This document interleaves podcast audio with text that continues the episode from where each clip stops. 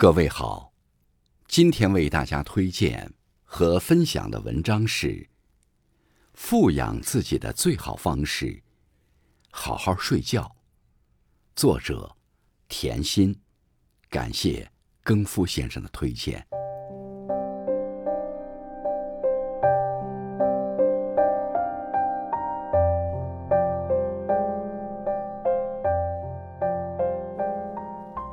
晚上熬夜拖延，迟迟不去入睡，都是在给生命消逝增加价码。有智慧的人都懂得，后半生最舒服的生活方式是好好睡觉。好好睡觉是对自己身体的爱惜，也是对自己人生的负责。微博上有个问卷调查：你习惯在睡前？玩手机吗？结果显示，在被调查人群中，九成以上的人都有这个不好的习惯。明明已经很困了，却还是舍不得放下手机。白天信誓旦旦要早睡，晚上又陷入电视剧和游戏中无法自拔。有一项科学研究显示。视网膜的内生感光视神经细胞，只要受到手机屏幕的蓝光刺激八分钟以上，就会让身体持续兴奋超过一小时，造成生物钟的紊乱。放下手机，好好睡觉，才能为自己赢得更多精力，做有价值的事。作家村上春树称得上是。全球的高产作家之一，他出版的作品有四十多部。早睡早起、规律的生活，保证了他的高效创作输出。他每天晚上九点准时就寝，早上四五点起床，泡上一杯咖啡，吃点糕点，就开始工作。作家郑渊洁在自己人生的三十六年间。成为童话大王唯一的撰稿人，依靠的也是良好的作息习惯。他连续三十多年，每天晚上九点半之前睡觉，凌晨四点起床，写作两个半小时，从不间断。渡边淳一说：“睡眠良好是一种真正的才能。没有睡眠能力的话。”人们就不能保持健康的身体，就不能专心致志的工作。真正懂得好好生活、高效工作的人，都懂得拥有睡眠能力的重要性。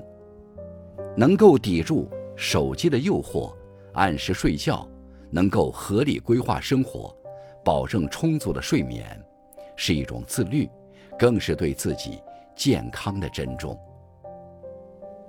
好习惯，才有好状态。看过一个演讲，很受震撼。白天大脑高速运转，大脑细胞会产生大量废物和垃圾，并且进入脑髓液。只有在睡眠中，大脑中的脑髓液才会流动，带走垃圾废物，让我们的大脑保持清晰，思维保持敏锐。知乎上有个提问。坚持每天早睡，你发生了什么变化？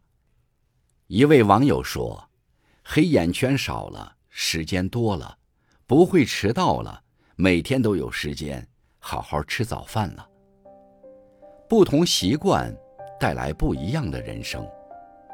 正如王尔德说过的一句话：“起先是我们造成习惯，后来是习惯造成我们。”好习惯。才有一整天的好状态。再小的改变，日积月累下来，都会成为别人羡慕不来的资本和实力。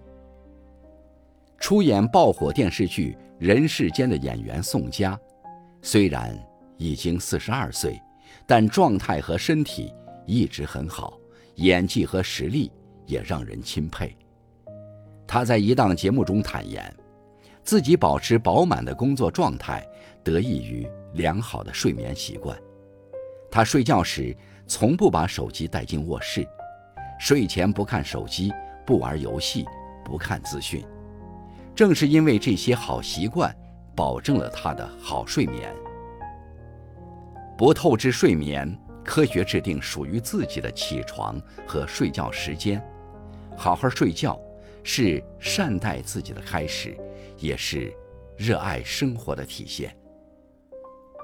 选择怎么睡，就怎么过一天。看过一句话，人的一生有三分之一都是在睡眠中度过的，三分之一的睡眠状态，直接影响白天三分之二的生活状态。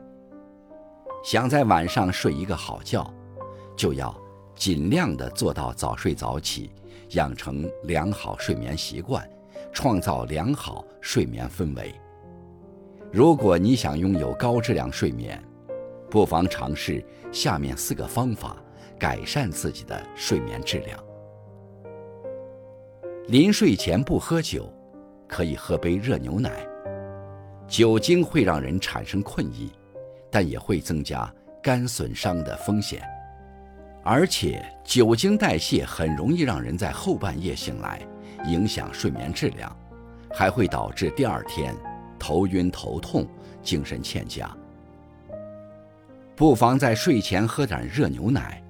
牛奶中含有的色氨酸会让人产生疲倦、欲睡感，有助于快速入眠。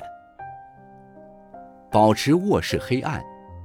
无光调查显示，无论是你卧室灯光，还是电子设备所放射出来的短波蓝光。都会导致褪黑素分泌受到抑制，进而影响睡眠质量。入睡前保持卧室黑暗无光，对进入深度睡眠、彻底放松以及保持生物钟规律至关重要。睡前关闭或遮挡所有光源，如果做不到完全遮挡，也可以选择佩戴眼罩。睡前不要长时间使用电子设备。研究证明，电脑、手机和平板屏幕所放射出来的短波蓝光对人体视网膜刺激最为强烈，不仅对眼睛不好，而且容易让人的大脑处于兴奋状态，迟迟无法入眠。如果无法短时间的入睡，可以听听催眠的音频，这样。更能快速入睡。最后，睡前保持轻松。人在睡前要抛开各种杂乱的思绪，让自己心情平静，心静才能入眠。我们平日难免遇到不开心的事，也难免情绪低落。聪明人懂得在睡前处理和消化掉不良情绪，睡前保持好情绪，睡眠质量。才能提高。莎士比亚说过：“一切有生之物都少不了睡眠的调剂。良好的睡眠是身体恢复、保持健康的最好方式。好好睡觉也是呵护精力、提升生活热情的途径。那些具备良好睡眠习惯的人，更容易保持自律，生活和工作状态、工作效率。”也高出常人，他们往往充满无限活力和充沛的精力，支撑自己在人生长河中追求自己想要的东西。